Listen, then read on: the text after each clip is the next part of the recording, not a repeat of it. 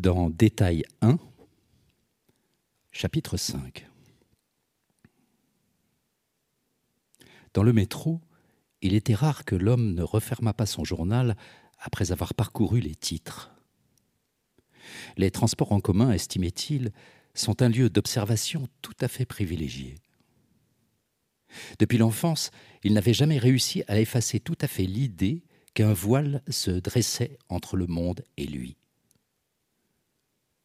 Comment n'aurait-il pas été à l'affût? Et il n'y avait pas de petites énigmes.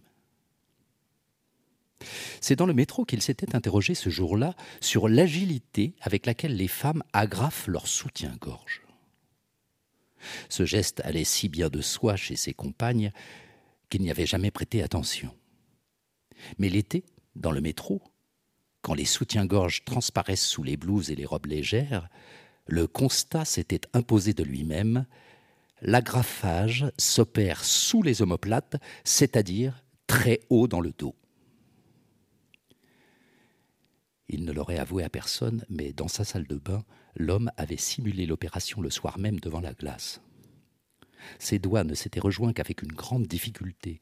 Il avait mieux compris pourquoi certaines femmes un peu fortes procèdent à l'agrafage sous les seins avant de faire pivoter le soutien-gorge. Et c'est à cet agrafage quotidien qu'il lui était arrivé de penser avec tendresse en regardant de très jeunes filles. Il se disait que la souplesse n'était pas innée et que les intéressés éprouvent sans doute de réelles difficultés, à moins que ce soit le contraire. C'est peut-être l'agilité des jeunes bras qui se transforme en aisance chez l'adulte. Depuis sa découverte, en tout cas, peu de gestes chez sa compagne lui paraissaient moins naturels et plus gracieux. Il notait qu'il s'accompagnait toujours d'un petit mouvement incompréhensible de la tête et du buste vers l'avant, comme si la distance entre les doigts pouvait s'en trouver réduite l'homme tenait pour acquis le fait que les bretelles de soutien-gorge ont cessé d'être purement utilitaires. Outre que rien n'est seulement fonctionnel en matière d'habillement, il se souvenait d'une époque où les femmes qui montraient leurs épaules portaient des soutiens-gorge sans bretelles. La plupart des maillots de bain une pièce n'en comportent pas non plus. Or, le soutien-gorge sans bretelles a disparu. En tout cas, l'homme n'en remarquait plus jamais l'existence dans le métro. Il se promettait de vérifier cette disparition dans un catalogue de vente par correspondance dès que l'occasion se présenterait. Si son intuition se vérifiait, cette désaffection était passée inaperçue. Les femmes n'auraient-elles rien constaté si les hommes avaient unanimement renoncé à la cravate? Pouvait-on aller jusqu'à affirmer que le refus du sans bretelles relevait d'une tendance générale et donc d'une évolution des mentalités? Bien des marques de lingerie, par contre, proposent des bretelles en dentelle ou en tissu surpiqué. Certaines sont agrémentées d'incrustations ou de petites fleurs en organdie. Ces bretelles ne sont pas du tout conçues pour rester cachées. À l'instar de l'acteur Charles Denner dans le film de François Truffaut, L'homme qui aimait les femmes, l'homme se promit de s'intéresser de près au modèle des grandes marques de lingerie. Si la bretelle est devenue un accessoire à part entière, il est clair que son usage varie en fonction du tempérament, des générations et du milieu social. L'homme se souvenait très bien de l'époque où les blouses sans manches étaient assez larges sur l'épaule pour toujours cacher la bretelle. Celle-ci n'apparaissait que par accident. De même, on apercevait le soutien-gorge lui-même que subrepticement, dans l'échancrure du vêtement, sous un bras levé. Dans le métro, il ne voyait plus un seul vêtement d'été dont le tissu fût plus large que la bretelle du soutien-gorge. Dans le cas d'un bustier, elle avait toujours été les mêmes dimensions, comment la première pourrait-elle cacher la seconde? Si bien des femmes marient les couleurs, beaucoup s'en moquent, juxtaposant bretelles noires et bretelles claires. L'homme se demandait s'il fallait voir là un érotisme un peu tapageur, de la vulgarité, une indifférence à l'égard des usages ou une ignorance des codes, mais si le rejet des codes se remarque si bien, c'est qu'il est lui-même devenu un code. l'homme se gardait de trancher dans un domaine aussi subtil. De même, la couleur rose, qui l'avait tant ému lorsqu'il était adolescent, s'était si bien raréfiée qu'elle semblait disparue à jamais. C'est la première fois que l'homme constatait cette disparition, et si ses souvenirs étaient exacts, les femmes n'avaient longtemps connu que deux couleurs de soutien-gorge, le rose et le noir. Désormais, la transparence découvrait aussi du rouge, du bleu nuit, du bleu clair, du violet, du marron. Une bretelle mal ajustée exige d'être sans cesse remontée. L'homme voyait là l'équivalent d'un effet de style ou d'un tic de langage. Il avait noté que ce geste est toujours aussi furtif que possible pour faire croire à un accident. La fréquence du glissement est d'autant plus grande, constatait-il, qu'elle survient lors d'une discussion animée entre amis. Certaines jeunes filles, moins fréquemment les femmes, complètent ce geste en remontant une mèche de cheveux qui s'obstine elle aussi à tomber. L'homme était très attendri par cette conjugaison des deux mouvements. Il voyait là autant de volonté de séduire que de timidité. Car il existe bien des manières d'empêcher une mèche de cheveux de tomber, et l'homme savait depuis belle lurette que les bretelles de soutien-gorge sont toujours réglables. L'homme s'était beaucoup intéressé à la mode très furtive dans son souvenir des bretelles invisibles. Faute de conclusion formelle, il avait quelques intuitions. Si la bretelle en plastique transparent est censée adopter la couleur de la peau, elle n'en attire pas moins l'œil par son brillant.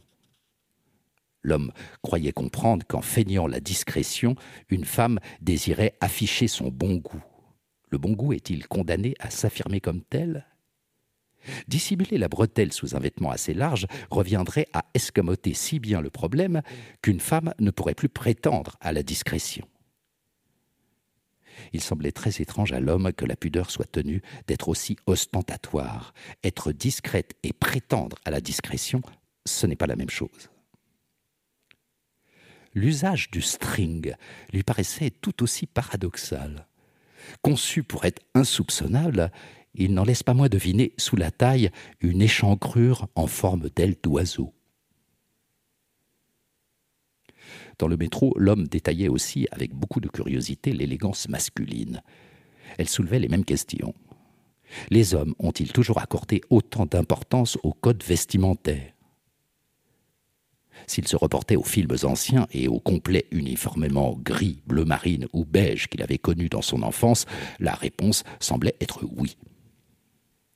La question en appelait une seconde. Pourquoi était-il si important qu'un homme soit à l'aise dans un costume quand tout est conçu aujourd'hui pour qu'il soit très mal à l'aise? L'homme se souvenait des tailleurs et des couturières à domicile pour qui un bon vêtement devait avoir de l'aisance. Un homme à l'étroit dans un veston étriqué se voyait accusé d'avoir ressorti son costume de premier communion. Porter un vêtement qui manque d'aisance, est-ce une manière d'affirmer que l'on est mal à l'aise dans sa vie professionnelle? Est-ce sous-entendre que l'on ne redevient soi-même que sur un terrain de sport, une piste de ski, une mer déchaînée? Aux abords des sièges sociaux, des banques et des compagnies d'assurance, l'homme voyait s'engouffrer dans le métro des jeunes cadres, engoncés dans le même costume noir, si serré qu'ils pouvaient à peine bouger. À l'inverse, l'homme se rappelait des films montrant Humphrey Bogart remonter machinalement son pantalon trop large dès qu'un problème délicat l'oblige à réfléchir. C'est aussi dans sa ceinture qu'il glisse son pistolet. Parfois, Bogart porte son arme sous le bras. Aujourd'hui, il serait impossible à un policier de boutonner son veston. Cela reviendrait à afficher d'emblée des intentions belliqueuses. Les policiers en civil qui portent une arme de service sont-ils tenus, en 2016, de s'habiller sur mesure? L'homme notait de même la cravate étroite des jeunes cadres, leur col de chemise évasé, leurs chaussures noires pointues et leur barbe de trois jours.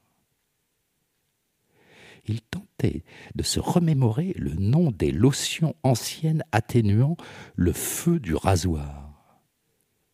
Il est vrai que les lotions apaisantes semblent avoir disparu. L'excuse de la peau sensible n'en reste pas moins très peu crédible, comme la bretelle rebelle du soutien-gorge. Ce jour-là, ces détails vestimentaires avaient fait ressurgir dans le métro le déhanchement caractéristique de Marilyn Monroe. L'homme se souvint qu'il avait fait beaucoup rire un ami cinéphile en prétendant que l'actrice souffrait d'une déformation congénitale de la hanche. En réalité, Marilyn se faisait confectionner des talons de hauteur inégale pour mieux mettre ses charmes en valeur. L'homme depuis n'avait cessé d'admirer qu'on se hissa à un tel niveau de sophistication en matière de séduction le bachis à pompons rouges de son service militaire dans la marine nationale avait refait surface lui aussi. Lors des inspections, le bachis devait être aussi plat qu'un pont de porte-avions, disait-on dans les centres d'instruction de la Royale. Les officiers étaient très attentifs à ce détail. En effet, un jonc métallique circulaire a pour fonction de maintenir le drap bleu tendu à la perfection sous le pompon rouge. Précisément, c'est ce qui était insupportable aux anciens. À peine avaient-ils terminé leur classe qu'ils s'empressaient de raccourcir discrètement le jonc. Le bachis, du même coup, s'affaissait un peu au-dessus des oreilles. Rien n'était plus chic. Il y avait plus étrange encore que cette coquetterie. Si exigeants hier à l'égard des jeunes recrues, les officiers n'accordaient plus chez les anciens la moindre importance à cette entorse vestimentaire l'homme s'était souvent demandé d'où pouvait bien venir une cécité aussi sélective. Il ne voyait qu'une seule explication. Gradé et non gradé, jeunes recrues ou vétérans, tout le monde, dans une cour de caserne, avait intérêt à reconnaître au premier coup d'œil et d'aussi loin que possible un ancien d'un bleu. L'homme se demandait parfois si l'importance exagérée qu'il accordait au décryptage de ces menus détails ne remontait pas à son adolescence et à ses années de scoutisme. On lui avait appris à se méfier des chaussures trop bien cirées, ou trop mal entretenues, des nœuds de cravate trop serrés, trop gros, trop lâches, ou qui se projettent vers l'avant, des moustaches trop soignées, des femmes trop parfumées, des robes ou des chemisiers imitant la peau de léopard, des jupes trop moulantes, des talons trop hauts, des rouges à lèvres trop brillants, des ongles trop longs, des vernis trop foncés, des bas à résille, des sourcils trop épilés et des décolletés trop vertigineux. Dans le monde du travail, on lui avait inculqué les mêmes prévenances à l'égard des responsables qui ont trop de temps libre, de ceux qui n'ont jamais une minute à eux, des bureaux trop bien rangés, des tables de travail surchargées de dossiers, des personnes toujours à l'heure et à la minute près, mais aussi de celles qui s'autorisent plus de cinq minutes de retard.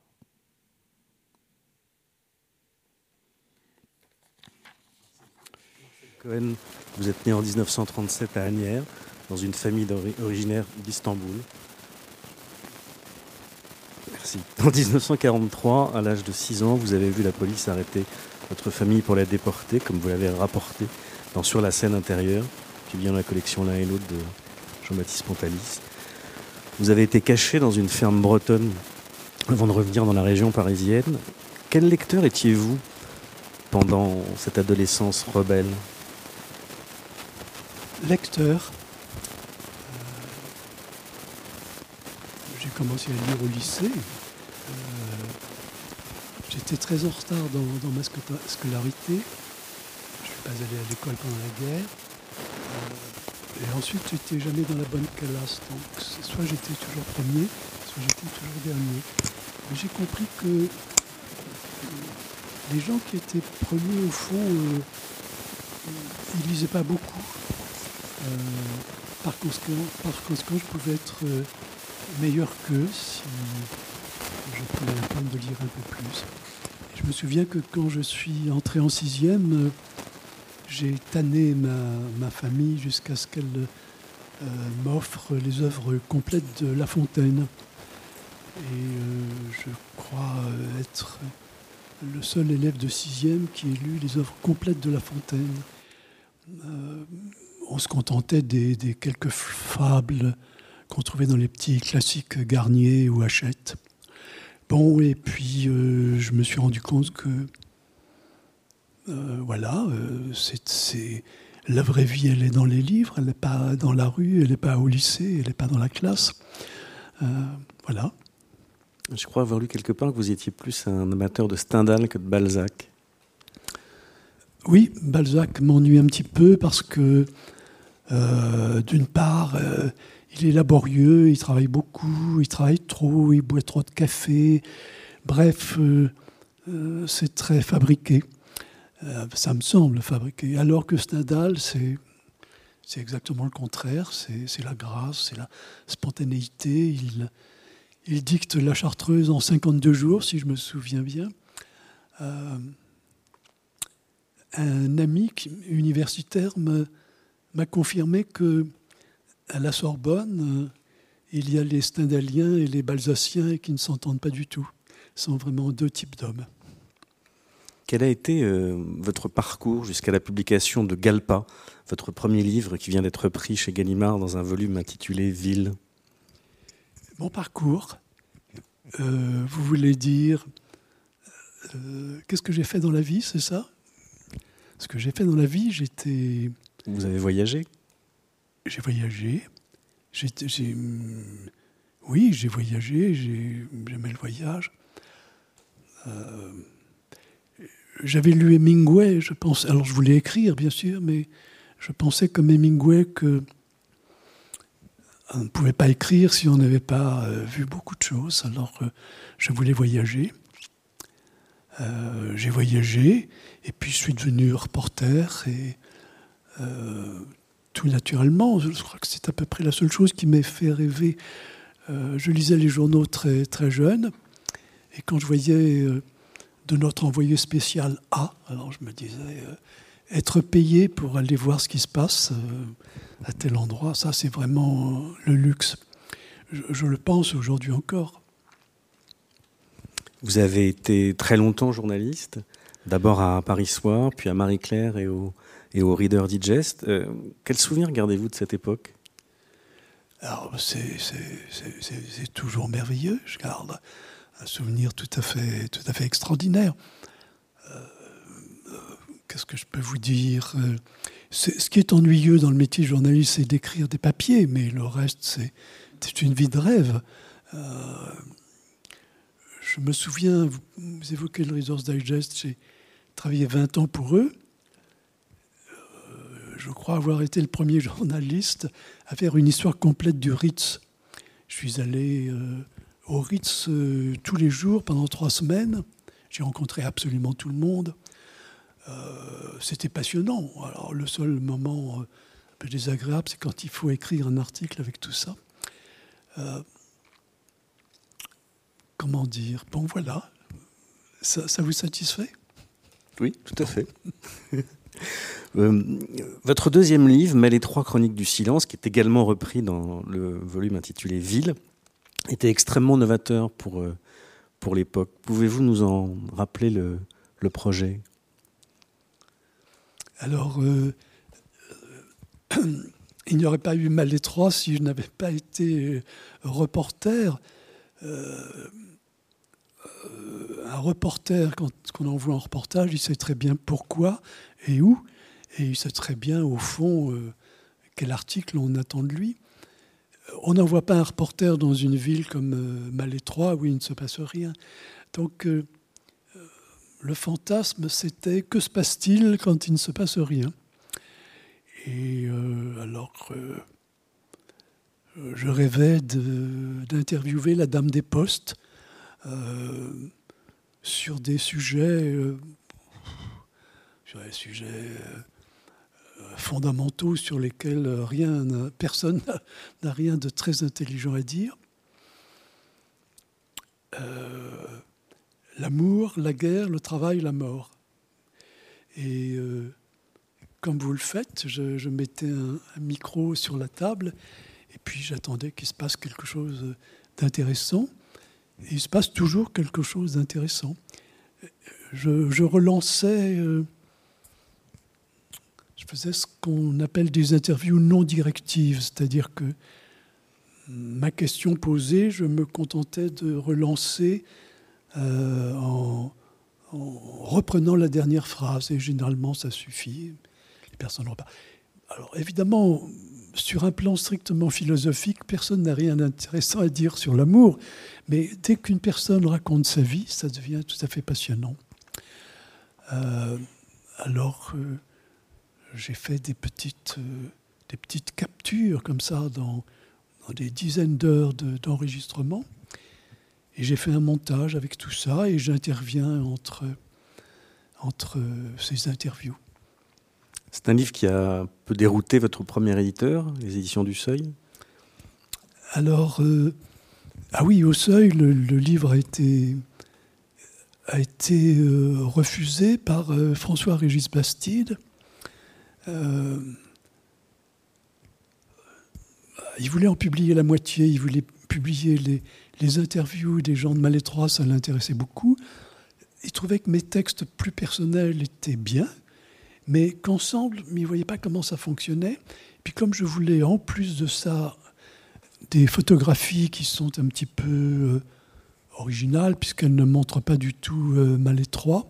Alors ça marchait pas. Donc euh, euh, voilà. je me souviens quand il m'a annoncé que mon livre était refusé, il était un petit peu mal à l'aise. Alors il, s'est dit tenez, venez, je vais vous offrir un verre, je vous raccompagnerai chez vous en voiture. ce qu'il a fait d'ailleurs. Bon voilà. Donc je suis allé ailleurs. Et ailleurs, c'est une maison où vous avez publié trois livres, qui était une maison assez emblématique de l'époque. Alors, euh, non, elle n'était pas emblématique, justement, parce que c'est une maison où publiaient beaucoup d'écrivains communistes. Euh, la directrice euh, Madeleine Braun était communiste, mais mm, elle était, je pense, par son extraordinaire personnalité, la seule communiste à pouvoir imposer des écrivains comme moi qui n'étaient pas communistes mais qui étaient des gens de gauche, euh, de toute évidence, euh, et qui se sentaient bien euh, à côté de communistes. S'ils ne commençaient pas à vouloir m'endoctriner, ça allait très bien. Donc je me suis très très bien entendu avec Madeleine Braun, qui était un personnage tout à fait impressionnant. Vous savez, les brigades internationales en 1937, la résistance députée communiste en 1945, euh, vice-présidente de l'Assemblée nationale. Alors elle pouvait se permettre beaucoup de choses, euh, y compris, euh, je me souviens, d'être assez dur à l'égard d'Aragon, qui lui voulait toujours lui, refiler ses, fonds de tiroir. Et alors Aragon donnait ce qu'il avait de bien chez Gallimard, et Madeleine Braun, il lui refilait des choses, il essayait en tout cas. Ça prenait pas du tout avec Madeleine Braun, mais je me souviens d'une conversation téléphonique extrêmement dure. Euh, j'étais derrière le bureau de Madeleine Braun. J'étais très gêné. Je lui dis Madeleine, je, reviens tout à l'heure. Mais non, Marcel, restez là. Il n'y a rien de secret. Et elle engueulait euh, Aragon, euh, vraiment avec des mots très crus. Voilà. Donc voilà le genre de personnage qu'était Madeleine Braun à sa mort, euh, les éditeurs français réunis ont été repris en main par des staliniens purs et durs. Alors là, c'était une toute autre histoire et j'avais plus ma place là.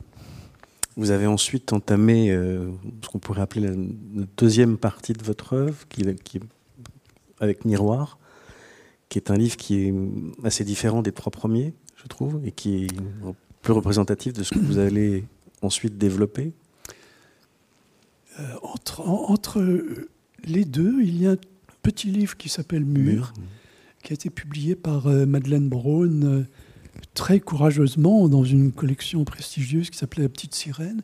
Elle publiait des, des poètes très, très connus, et puis aussi de jeunes poètes inconnus comme moi.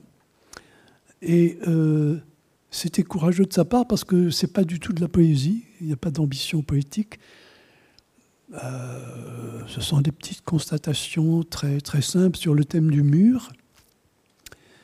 Et à partir de ce petit livre, j'ai fait un second livre qui s'appelle Miroir et qui ne parle que de murs. Alors pourquoi? Euh, J'avais une théorie, elle est un peu fumeuse.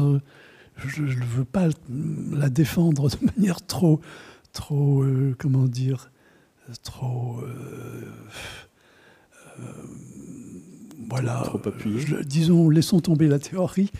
Mais je me suis rendu compte que c'est devant un mur que nous nous voyons vraiment, puisqu'il n'y a pas d'image reflétée. Alors, et devant un, donc nous voyons ce que nous sommes. Nous, nous sentons notre solitude, notre étouffement quand on est trop euh, longtemps euh, enfermé. Et devant un vrai miroir, euh, c'est pas nous que nous voyons, c'est un personnage social. Est-ce que nous sommes bien coiffés? Est-ce que la cravate est où il faut? Etc. etc. donc, le vrai miroir, c'est le mur. Alors, à partir de ça, j'ai pu faire un livre qui s'intitule Miroir, qui est publié chez Gallimard et où il n'y a que des murs, si on regarde un petit peu attentivement. Pour rester dans les murs, vous avez été très marqué par euh, un livre d'Henri Calais? Alors, euh, extrêmement, euh, extrêmement impressionné par le, personnage qui, en 1945, laisse tout tomber pour précisément aller à la prison de Fresnes, photographier et noter toutes les inscriptions laissées par euh, les anciens résistants exécutés, ou les anciens pilotes alliés tombés en France. Tout ce qui était encore lisible sur les murs, euh, il l'a noté avec beaucoup de précision. Euh, et voilà, je trouve que c'est merveilleux, quelqu'un qui laisse tomber son œuvre personnelle pour aller s'occuper des autres. À partir de, au fil des années, par exemple, pardon, vous en êtes venu à vous en tenir aux, faits et aux détails. Pourquoi ce choix, s'il s'agit d'un choix? Euh, Parce que j'ai des rapports difficiles avec la littérature, ce qui ne semble pas aller de soi pour un écrivain, mais je pense que c'est euh, tout à fait normal. Je pense à, Maurice Blanchot, pour qui euh, la littérature commence avec la question euh, qu'est-ce que la littérature? Or, il y a des pans entiers de, la littérature qui, tombent aux oubliettes quand on s'appelle Cohen et qu'on a vu sa famille déportée.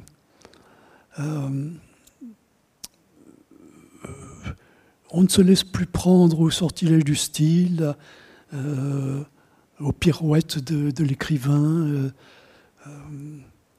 etc. Tout ça devient un petit peu euh, agaçant et c'est un euphémisme. Euh, je pense au grand photographe américain Robert Frank qui, à la fin de sa vie, euh, s'était retiré dans une cabane au Canada et il regardait, il photographiait les plages désertes, les galets sur les plages, les icebergs qui, passaient au lointain. Il disait moins d'art et plus de vérité. Alors, euh, je pense que après ce qui s'est passé, euh, il faut un peu plus de modestie en littérature. Euh, je pense que l'écrivain doit, doit, plus regarder le nombril. Enfin, il doit plus, il fait ce qu'il veut. Hein. La littérature est un vaste supermarché. Il y a pour tous les goûts et pour tout, toutes les personnalités. Mais en tout cas, en ce qui me concerne, euh, je voulais supprimer tout ça. Donc euh, plus de style, le moins possible, de la justesse, comme euh, on peut peut-être le remarquer si on, lit mes, livres. De la justesse, oui, mais de la belle littérature, non, ça, c'est pas possible. est-ce que je réponds à vos, à vos questions ou est-ce que... Je crois que nous allons d'abord écouter Pierre nous lire quelques extraits.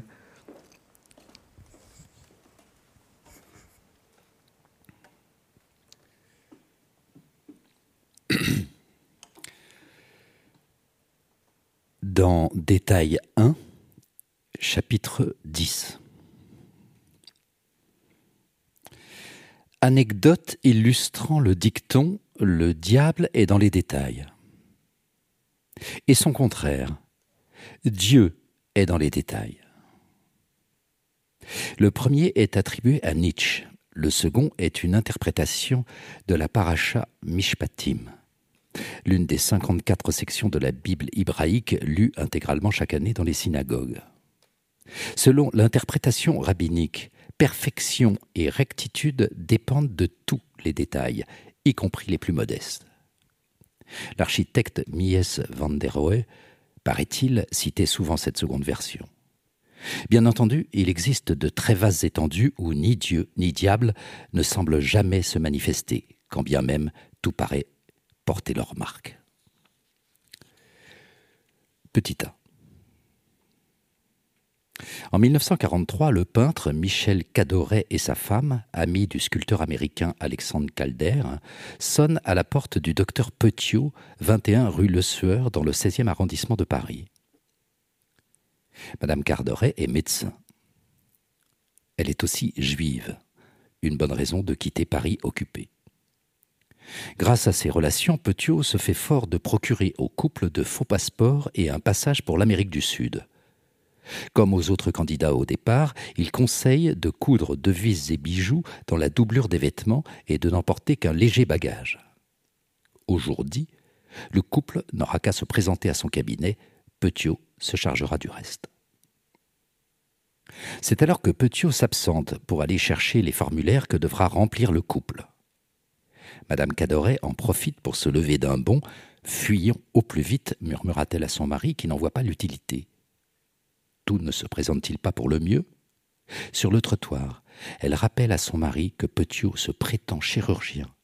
Michel a-t-il fait attention à ses ongles? Ils sont noirs de crasse. Jamais un chirurgien ne se négligerait à ce point, même s'il n'existait plus, expliquait-elle. À cette date, 27 personnes, toutes candidates au départ, avaient été dépouillées de leurs biens dissimulés dans leurs vêtements. Les victimes avaient été préalablement assassinées dans le cabinet de la rue Le Sueur et incinéré par le prétendu chirurgien dans son poêle à charbon. Petit B. Dans un roman posthume, l'écrivain Irène Nemirovsky mentionne un ordre de la commandanture de Calais interdisant aux paysans les jours de marché de transporter les poulets vivants tête en bas et pattes liées, comme c'est souvent l'usage à la campagne. C'était jugé trop cruel par les autorités d'occupation. À côté de cet avis, une affiche annonçait l'exécution de huit hommes à titre de représailles à la suite d'un sabotage. L'écrivain Alexandre Jardin note de même qu'en mars 1943, un général SS en poste en Pologne publiait un violent article dans le bulletin interne de l'Ordnungspolizei dont il commandait une unité. Le général s'insurgeait contre la façon dont les vaches réquisitionnées étaient acheminées vers l'Allemagne. Les animaux étaient si serrés dans les wagons à bestiaux, expliquait-il, que plusieurs mouraient pendant le transport. Dorénavant, prévenait le général, les membres de l'Ordnungspolizei, qui ne traiteraient pas les bovins avec plus d'humanité, seraient passibles de mesures disciplinaires. Dans Détail 2, chapitre 11. Quel sens donner à la présence d'une larve de papillon dans le carnet de travail d'un poète. En 1989, le poète critique et universitaire Michel Collot publie des extraits des carnets d'André Dubouchet, prix des critiques 1961, Grand Prix national de poésie en 1986. Dubouchet était aussi un grand marcheur. Il avait toujours un carnet dans ses poches et travaillait beaucoup lors de ses déambulations solitaires dans la campagne. Il notait des réflexions sur la poésie, et le langage, des détails autobiographiques et bien entendu des bribes de texte. Michel Collot a donc raison de comparer ces carnets, il en existe plus d'une soixantaine, à une chrysalide fascinante et difforme où s'élaborent les poèmes. Michel Collot a même doublement raison. Les carnets de Dubouchet ne sont pas seulement une chrysalide au sens figuré. Il est arrivé, une fois au moins, qu'il le soit au sens propre du terme. Lors d'une marche dans une forêt normande qu'il connaissait bien, le poète avait perdu son carnet relié de cuir. Il eut beau retourner sur les lieux le lendemain, ses recherches restèrent vaines. Il ne retrouva le carnet qu'un an plus tard, en hiver, au pied d'un arbre, et par le plus grand des hasards. Le carnet était détrempé et en grande partie illisible. Dubouchet ne leur rapporta pas moins à Paris et le mit à sécher sur le rayonnage de sa bibliothèque. Une nuit, il est réveillé par un bruit insolite. Un immense et superbe papillon voltait dans la chambre. Il s'était échappé d'entre les pages du carnet qui lui avait servi de cocon, écrit Michel Collot dans sa poste-face au carnet. Trente ans plus tard, un écrivain et poète allemand, Sander Hort, publie un livre sous-titré Rencontre avec André Dubouchet. Sous une forme très libre, il évoque les moments passés en compagnie du poète à Truinas, un village de la Drôme où Dubouchet possédait une maison. Un jour, les deux hommes en viennent à évoquer le fameux carnet perdu et retrouvé en Normandie. Il était tout humide, un peu gonflé. Il avait pris l'aspect d'une chose de la nature, du fait de son long séjour dehors exposé aux intempéries, confirme Sander Hort. Il note même que le poète, à Paris, avait mis le carnet à sécher dans sa bibliothèque, sur l'étagère la plus haute, pour ne plus y penser pendant quelque temps. Bien entendu, il confirme aussi qu'un gros papillon de nuit s'était échappé du carnet où il avait achevé sa métamorphose. Le récit de Michel Collot et celui qu'en fait du Boucher ont beau se recouper point par point, Hort rapporte que quelque chose avait toujours gêné le poète dans cette histoire. Ni les faits eux-mêmes, ni la métaphore parfaite que l'on en tire ne tiennent compte du côté effrayant. Das Unliche en allemand, précise Sander Hort, de l'apparition nocturne. Quelque chose, précise-t-il, qui, pour du Boucher, ressembla toujours au blanc des yeux écarquillés.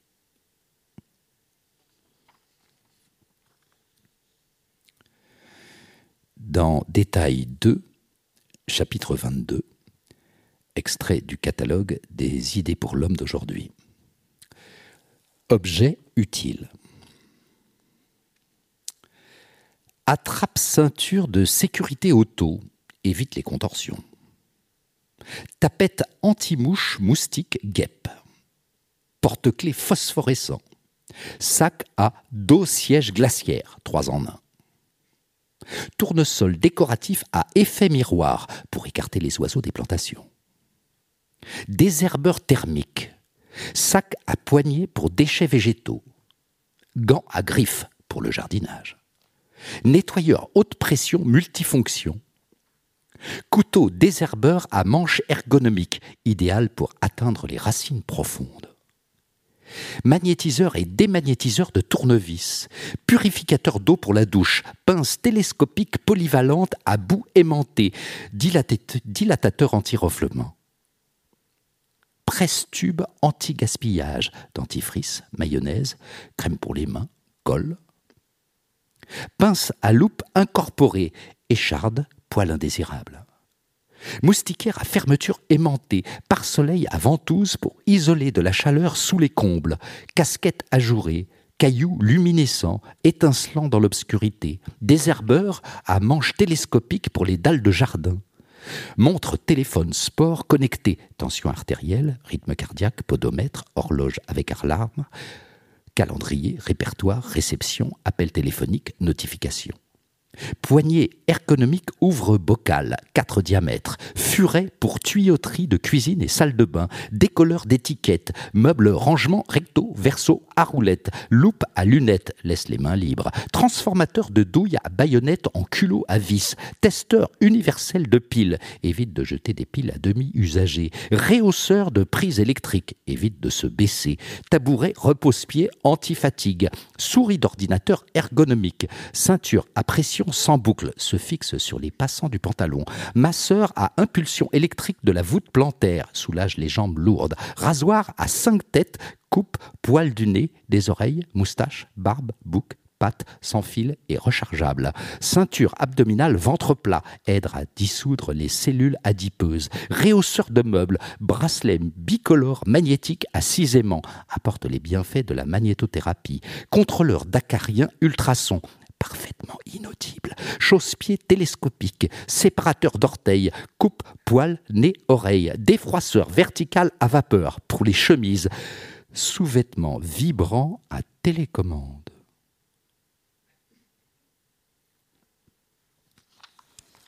Marcel Cohen, vous avez dit que l'écriture n'est tout à fait juste que, lorsqu'elle va dans le sens de la contraction. Vous êtes toujours euh, de cet avis? C'est pas moi qui ai dit ça, c'est Beckett. Euh, Beckett disait euh, l'écriture tend vers la contraction et non pas vers l'expansion. Alors évidemment, on peut lui rétorquer et Proust. Alors c'est sans doute un exemple, euh, euh, comment dire, trop isolé pour servir de, euh, de standard, mais c'est vrai, je pense que Marguerite Duras écrit des choses de plus en plus petites, de plus en plus minces, Beckett aussi, alors que Molloy est tout de même très, très, très expansif. Les derniers petits textes sont presque euh, cinq, six feuillets dactylographiés. Oui, je crois ça. Je, crois aussi, euh, c'est sans doute un corollaire, que l'écrivain tente à, disparaître derrière ses livres, et, c'est très bien comme ça. Dans une interview au Matricule des Anges il y a quelques années, vous disiez être présent dans vos livres comme un photographe est présent derrière son appareil. Oui, oui, je pense que je, cherche à être absent par, le style, absent par euh, les sujets abordés.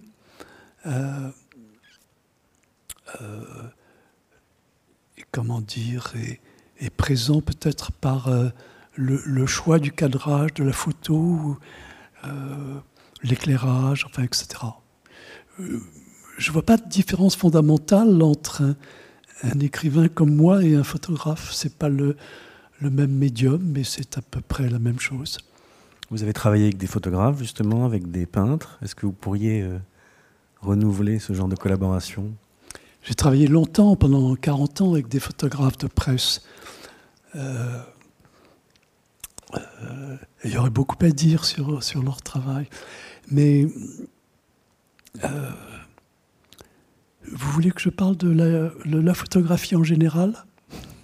Alors c'est un vaste sujet. Je ne sais pas si je suis très compétent. Ou de la peinture, si vous préférez. Vous avez, Alors la peinture, c'est une grande aventure. avec Antonio Sora euh, Que je partage avec ma femme, puisqu'elle a euh, dirigé une galerie euh, prestigieuse pendant, pendant 30 ans. Et évidemment, les artistes dont elle s'occupait sont devenus nos amis. Donc oui, j'ai pas mal appris sur la peinture certains peintres utilisent aussi la photo aujourd'hui. Vous savez, il n'y a plus de frontières tout à fait étanches entre euh, l'artiste, un artiste plasticien qui utilise encore euh, la gouache ou, la peinture à l'huile et un photographe. Euh, que vous dire d'autre? Rien d'intelligent en tout cas. Vous savez, les, les écrivains sont beaucoup plus à l'aise devant un écran d'ordinateur, une feuille de papier que devant un micro. Euh, euh, je crois que j'ai rien de plus à vous dire sur ce sujet. Alors, est-ce que vous pourriez nous parler de la période où vous avez commencé à vous intéresser au monde de la marine marchande sur, laquelle vous euh, avez écrit La marine marchande, c'est vrai, je, très jeune, je savais que euh, Henri Michaud avait été marin pendant quelques, quelques temps, je crois, peut-être une année, pas beaucoup plus, mais enfin une année. Et je pensais, j'ai toujours, euh, toujours aimé la mer. J'aime, j'aime les bateaux beaucoup plus que la mer, au fond. Et, et puis, euh, j'en suis très, très vite venu à me dire que 95% de ce que nous consommons, de ce que nous achetons dans les grandes surfaces, nous arrive par la mer sur des porte-conteneurs. Alors je, voulais savoir ce qui se passait sur ces porte-conteneurs. Et euh, on trouve là un, luxe tout à fait paradoxal. Pourquoi un luxe? Parce que sont d'immenses bateaux de 250 mètres et plus euh, les derniers modèles de pot conteneurs sont euh, plus longs que la tour Eiffel mise à l'horizontale, plus de 300 mètres, 350 mètres pour les plus gros. comment dire? Aucun milliardaire n'a un tel yacht, mais il y a beaucoup plus que ça. Alors si c'est un luxe paradoxal, c'est parce que c'est aussi la pointe de euh, la mondialisation que nous, dont nous parlons beaucoup sans très bien savoir ce qu'elle suppose. Or, euh, ce qu'on peut voir de plus atroce aujourd'hui ou entendre, c'est dans, dans, les ports, en entendant les dockers et les marins parler librement de ce qui se passe en mer. Nous sommes à une époque où certains pavillons de complaisance n'hésitent plus à jeter les, clandestins par-dessus bord. Donc, euh, on ne voit pas ça, évidemment. Les bateaux qui, qui, acceptent des passagers ne se livrent pas à ce genre de, de, de, crimes, mais euh, on entend les marins en parler. Les dockers aussi, bien sûr. donc, excusez-moi, euh, je termine ma phrase. C'est un lieu donc d'un luxe paradoxal puisqu'on est seul à jouir de la mer, et c'est aussi euh, le lieu où on, peut recueillir les anecdotes les plus, les plus horribles sur notre monde contemporain. Voilà, c'est très instructif.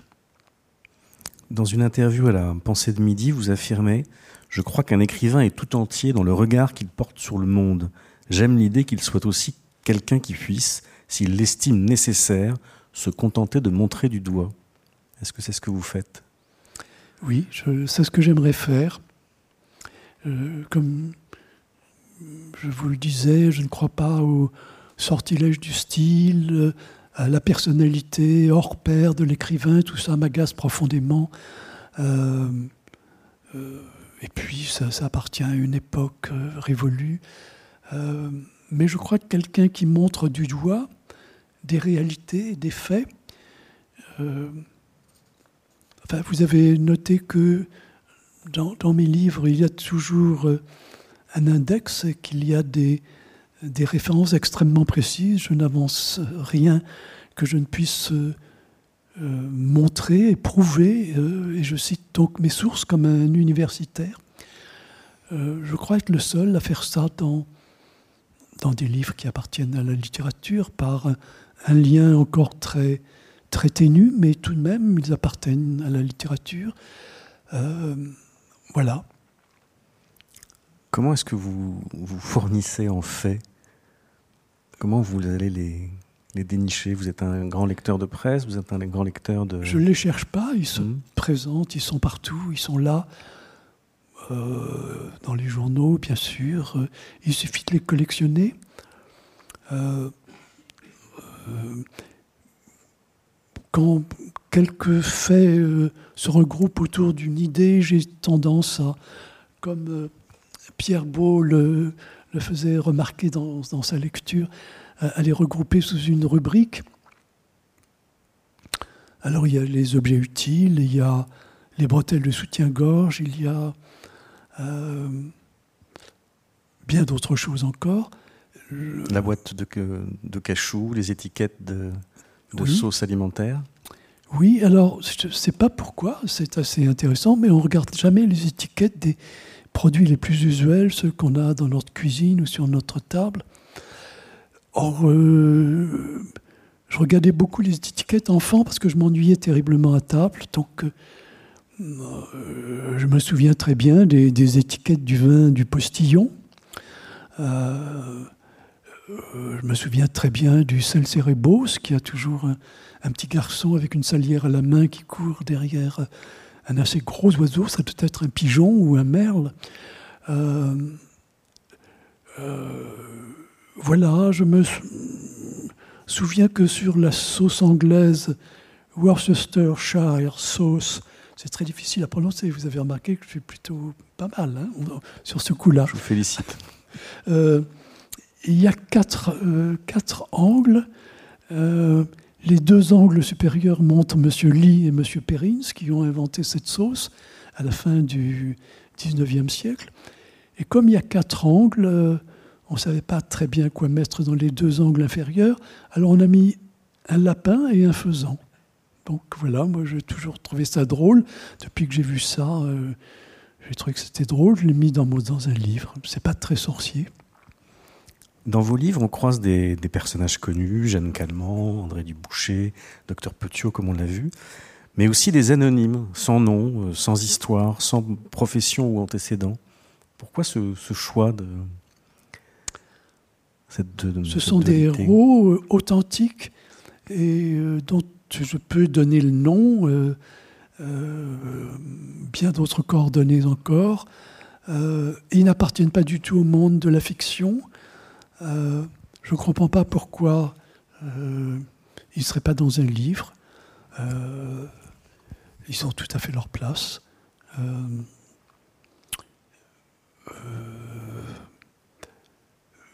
on parlait de Calais tout à l'heure. J'ai exhumé, mais tout à fait par hasard, les lettres de deux condamnés à mort, deux résistants dans la région de Fougères, des, résistants très, euh, comment dire, euh, très, très tôt, dès 1941, peut-être même avant, fusillés euh, sur le stand de tir du ministère de l'Air, place Ballard. Ils ont écrit une dernière lettre à leur famille. J'ai pensé que cette lettre avait peut-être sa, place là. Après tout, ce sont deux anonymes c'est bien mieux que d'inventer des personnages. Elle figure, ces lettres, dans Détail 2. bien sûr. Euh, euh, euh, très curieusement, dans vos livres, on, trouve souvent, pour cadre, le métro. Vous avez d'ailleurs, il y a longtemps, écrit un, petit livre autour du, autour du métro. C'est un, un terrain d'étude particulièrement intéressant pour vous? C'est un lieu d'observation merveilleux, puisqu'on n'a que ça à faire. Euh, euh, je pense que c'est l'air du temps qui, se, qui se répand dans, le métro, euh, la manière dont les gens sont habillés, dont ils se tiennent, ce qu'ils font.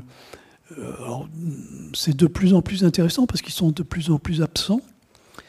Ils ne sont pas vraiment dans le métro, euh, ils sont ailleurs puisqu'ils utilisent leur téléphone portable pour envoyer des, euh, messages. Euh, ils ne sont pas ailleurs non plus puisqu'ils sont dans le métro.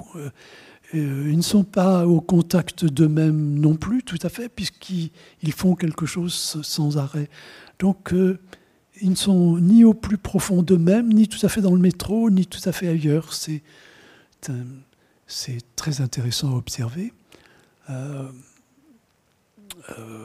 C'est l'air du temps qu'on respire dans, le métro. Et comme euh, je pense nulle part ailleurs, puisque les gens sont immobiles, bon voilà. Dans, le, dans votre dernier livre, Détail 2, suite et fin, il, il est plusieurs fois question de, de disparition. C'est certainement pas un hasard euh, Si, c'est un peu, c'est un peu, c'est un peu un hasard. Euh, comment dire, euh, je me souviens comme journaliste, j'ai euh, rencontré plusieurs fois des policiers qui travaillaient pour euh, le service des, recherches dans, l'intérêt des familles. Ce service a été dissous il y a quelques années parce qu'il n'avait plus beaucoup d'utilité. Et puis, en vacances en Bretagne, j'ai lu un jour Ouest France et j'ai vu une jeune femme qui avait disparu tout à fait volontairement, une jeune femme euh, brillantissime, puisqu'elle était euh, euh, comment dire, conservatrice en chef d'un grand musée, un musée très important. Je ne veux pas dire quel genre de musée pour ne pas la gêner. Et puis, elle disparaît un jour. ça n'inquiète pas du tout la police parce qu'elle elle est passée embrasser sa, sa mère avant de partir avec un camionneur qui venait de livrer euh, les dernières pièces dans ce musée. Elle était conservatrice d'un musée, je crois que vous l'avez dit.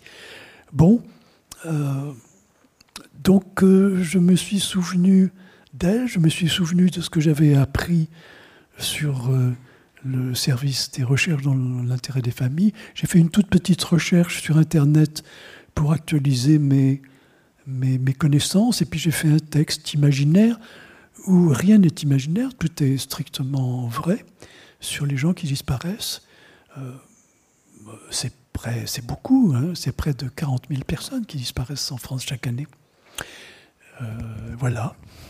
Tout à l'heure, nous avons parlé de, vos lectures d'adolescents. De, que, lit aujourd'hui euh, Marcel Cohen? Vers, quel, vers quels écrivains, poètes êtes-vous êtes porté? Alors, parlait de faits, ça ne vous étonnera pas si, je m'intéresse beaucoup aux objectivistes américains, euh, euh, on parlait de montrer du doigt, on parlait de photos euh, tout à l'heure. Il y a un poète américain qui s'appelle Charles Reznikov qui m'impressionne énormément. Il a écrit un petit livre qui s'appelle Holocauste, qui est traduit en français maintenant un petit livre euh, dans lequel il n'y a pas un seul mot de lui. Il s'est servi euh, de phrases extraites des témoignages des procès de Nuremberg et du procès Eichmann. Euh, la masse des témoignages est telle pour ces deux grands procès historiques que on est perdu. Enfin, les témoignages sont presque perdus.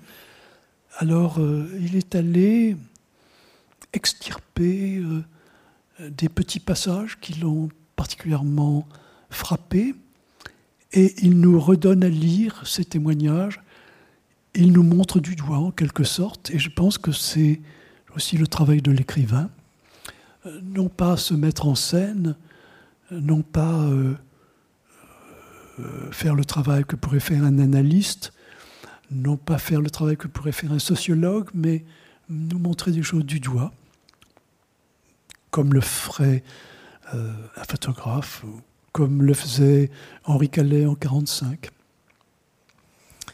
Détail 2, euh, suite et fin, c'est un peu. c'est vraiment, vraiment terminé cette, euh, cette série, entamée il y, a, il y, a, maintenant de nombreuses années avec Fait.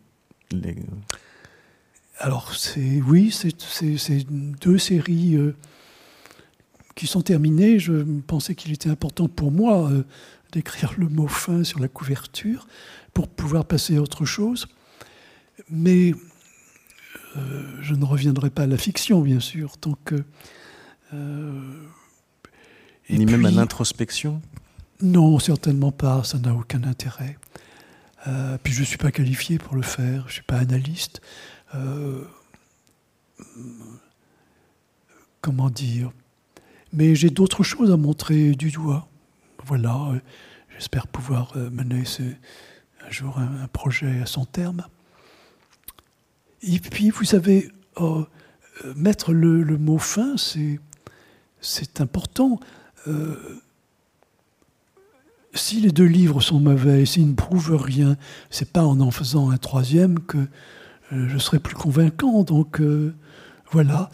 Alors il y a hum, une notion qui, m'intéresse beaucoup, c'est ce que les mathématiciens appellent l'élégance mathématique.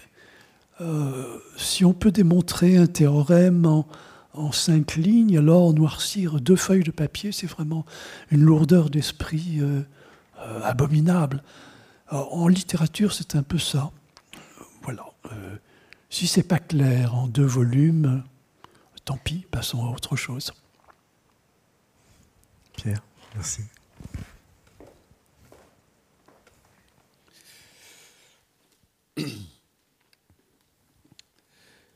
Dans Détail 2, chapitre 22.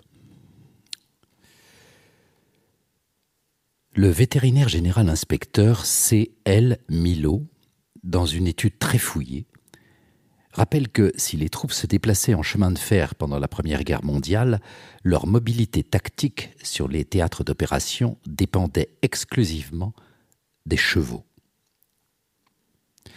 Sans eux, aucun moyen de déplacer une pièce d'artillerie. Et comment les munitions seraient-elles parvenues jusqu'au canon quand la boue des positions avancées rendait toute automobile inopérante? C'est ce qui explique l'ampleur des réquisitions d'équidés en 1914. Certaines photos montrent des concentrations de plusieurs centaines de chevaux, d'ânes et de mulets dans les rues des villes où, se tiennent les commissions de réquisition. Les plans de mobilisation prévoient l'octroi de 91 500 chevaux à la cavalerie, de 200 000 aux 66 régiments d'artillerie et de 250 000 chevaux et mulets aux états-majors, au génie et au train, cette dernière arme assurant la logistique. Cependant, dès le début des hostilités, la France perd en trois mois seulement 128 000 chevaux et mulets, ces pertes sont si importantes, si inattendues, si inquiétantes que la direction de la chevalerie doit se résoudre à acheter des animaux à l'étranger. Entre 1914 et 1917, la France importera 502 345 animaux des États-Unis et 70 858 d'Argentine. Ces importations ont pour objectif de ne pas épuiser trop vite les réserves françaises. L'état-major qui s'était préparé à une guerre courte se demande, et avec une inquiétude grandissante, comment poursuivre la guerre si, pour une raison ou pour une autre, la France ne peut plus s'approvisionner en chevaux à l'étranger.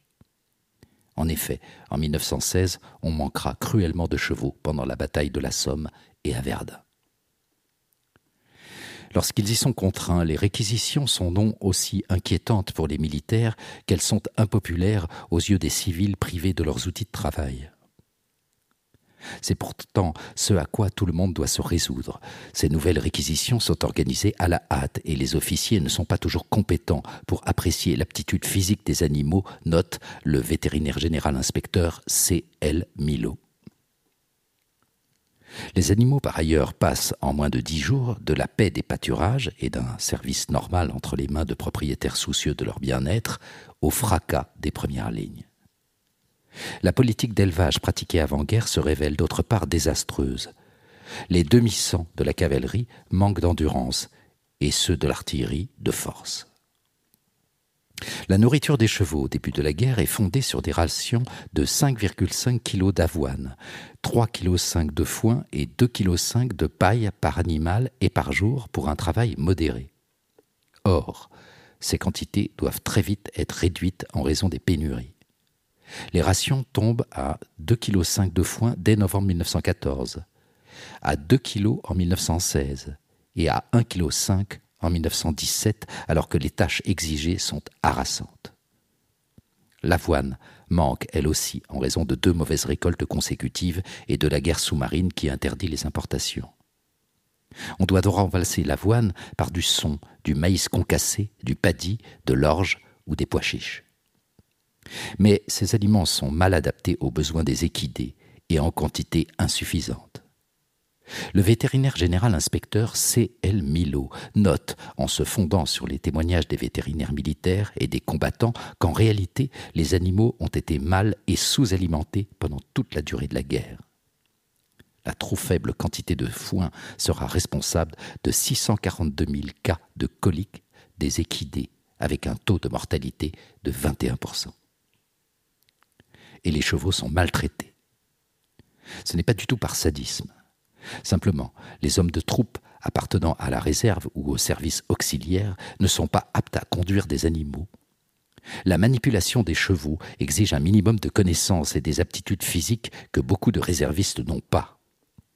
Les maréchaux ferrants, de leur côté, sont trop peu nombreux et débordés. En plus d'être sous-alimentés, malmenés et surexploités, les chevaux sont donc mal ferrés et mal soigné. L'expérience acquise pendant les guerres napoléoniennes, fait remarquer le vétérinaire général inspecteur C. L. Milou, aurait pourtant dû éviter aux chevaux certaines lésions impardonnables, à commencer par celles qu'occasionne un, un harnachement inadapté, mal réglé ou mal entretenu. L'utilisation de la bricole au lieu du collier pour la traction des pièces d'artillerie occasionne elle aussi de graves lésions. Or, pendant les quatre ans de guerre, 450 584 chevaux seront victimes de plaies dues au seul harnachement. Les gerçures, crevasses, surinfections et nécroses du pâturon et du pied sont, elles aussi, parfaitement connues des vétérinaires depuis les campagnes de Napoléon. Mais les militaires qui utilisent ces chevaux n'ont pas été formés à prodiguer ces soins et en première ligne, les soldats ont d'autres priorités. Quand les animaux sont gravement blessés et qu'il faut se résoudre à les évacuer vers les DCM, dépôts de chevaux malades, ils sont tenus de se déplacer à pied, qu'il pleuve ou qu'il gèle, sur des distances de 20 à 30 km malgré leurs blessures. Ces dépôts ne sont pas seulement éloignés des premières lignes, ils sont en nombre insuffisant. Les lésions sont essentiellement occasionnées par les projectiles et les éclats d'obus pour les chevaux de l'artillerie, 260 000 blessés, mais aussi par les gaz.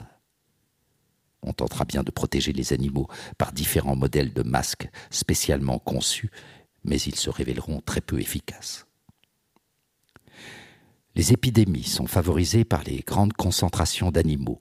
La morve est la plus redoutée des vétérinaires. C'est une maladie extrêmement contagieuse et généralement mortelle. Or, elle se déclare dès les premières semaines de la guerre en 1914 et l'épidémie ne sera enrayée qu'en juin 1915 grâce à une nouvelle méthode de diagnostic rapide.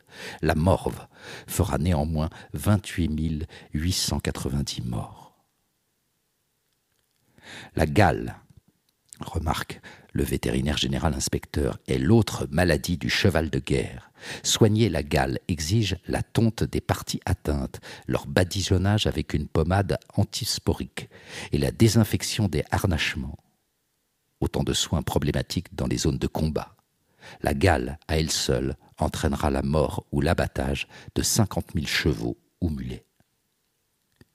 La lymphangite épisodique, autre maladie contagieuse introduite par des chevaux en provenance d'Afrique du Nord, provoquera 48 000 décès. Quant à l'épuisement physiologique proprement dit, dû au surmenage et presque inconnu des, vérités, des vétérinaires en temps de paix, il provoque plus de 100 000 morts. Les photos d'époque montrent les charrois des écarisseurs sur des routes boueuses, avec des chevaux morts, entassés, pêle-mêle. Il y a autre chose, et c'est une nouveauté. Chargé jusqu'ici du seul soin aux animaux, on demande aux vétérinaires d'approvisionner aussi les troupes en viande fraîche et de veiller à la qualité de celle-ci. La nourriture réglementaire du soldat était, en 1914, de 450 grammes de viande par homme et par jour. Il s'agissait uniquement de viande de bovin, d'ovin ou de porc. Tablant sur les difficultés d'acheminement, on prévoyait aussi des boîtes de bœuf bouilli assaisonné, selon la terminologie militaire que les poilus baptiseront singe. En réalité, il s'agit de viande de zébu malgache. Mais la guerre s'éternise, et l'approvisionnement de viande fraîche lui aussi devient problématique. En 1916, en plus du singe, il faut se résoudre à servir aux poilus de la viande congelée et aussi celle des chevaux devenus inaptes au service. Comme on répugne encore à servir du cheval frais aux soldats qui ne l'apprécieraient pas nécessairement, l'intendance met en fabrication du saucisson dit d'Arles, obtenu uniquement à partir de cheval et aussi du saucisson de lion à base de cheval et de porc.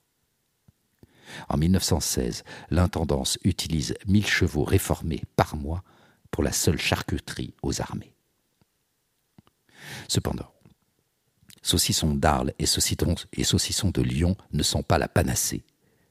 Les poilus devront se résoudre à manger aussi de la viande fraîche de cheval, rappelle le vétérinaire général inspecteur C. L. Milou. L'heure est alors trop grave pour qu'ils songent à se plaindre. Est-ce le signe que la guerre touche à sa fin par épuisement des hommes comme des animaux? Lorsque survient l'armistice en 1918, que l'on mange les chevaux sous forme de saucisson ou de beefsteak est une question dépassée. Non seulement les hommes qui ont survécu sont brisés et exténués, mais l'armée française, comme d'ailleurs l'armée allemande, ne dispose plus de la moindre réserve de chevaux pour poursuivre la guerre.